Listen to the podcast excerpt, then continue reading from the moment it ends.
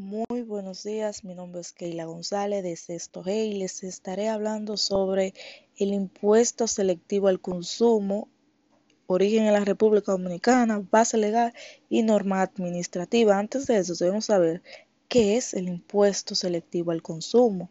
Este es el impuesto que grava las transferencias de algunos bienes de producción nacional a nivel de fabricación, así como su importación, servicio de bienes, de telecomunicaciones, de seguros, productos de alcohol, productos de tabaco, entre muchas cosas más.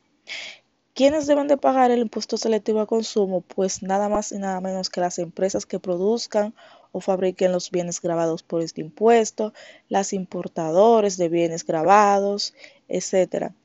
Las tasas del impuesto al pagar esta tienen un impuesto selectivo al consumo, la cual dependerá del tipo de producción a servicio que se ofrezca según su detalle a continuación. Es decir, para los productos de alcohol y de bebidas alcohólicas, cervezas se pagará en 10%, así como los productos del tabaco se pagará un 20%.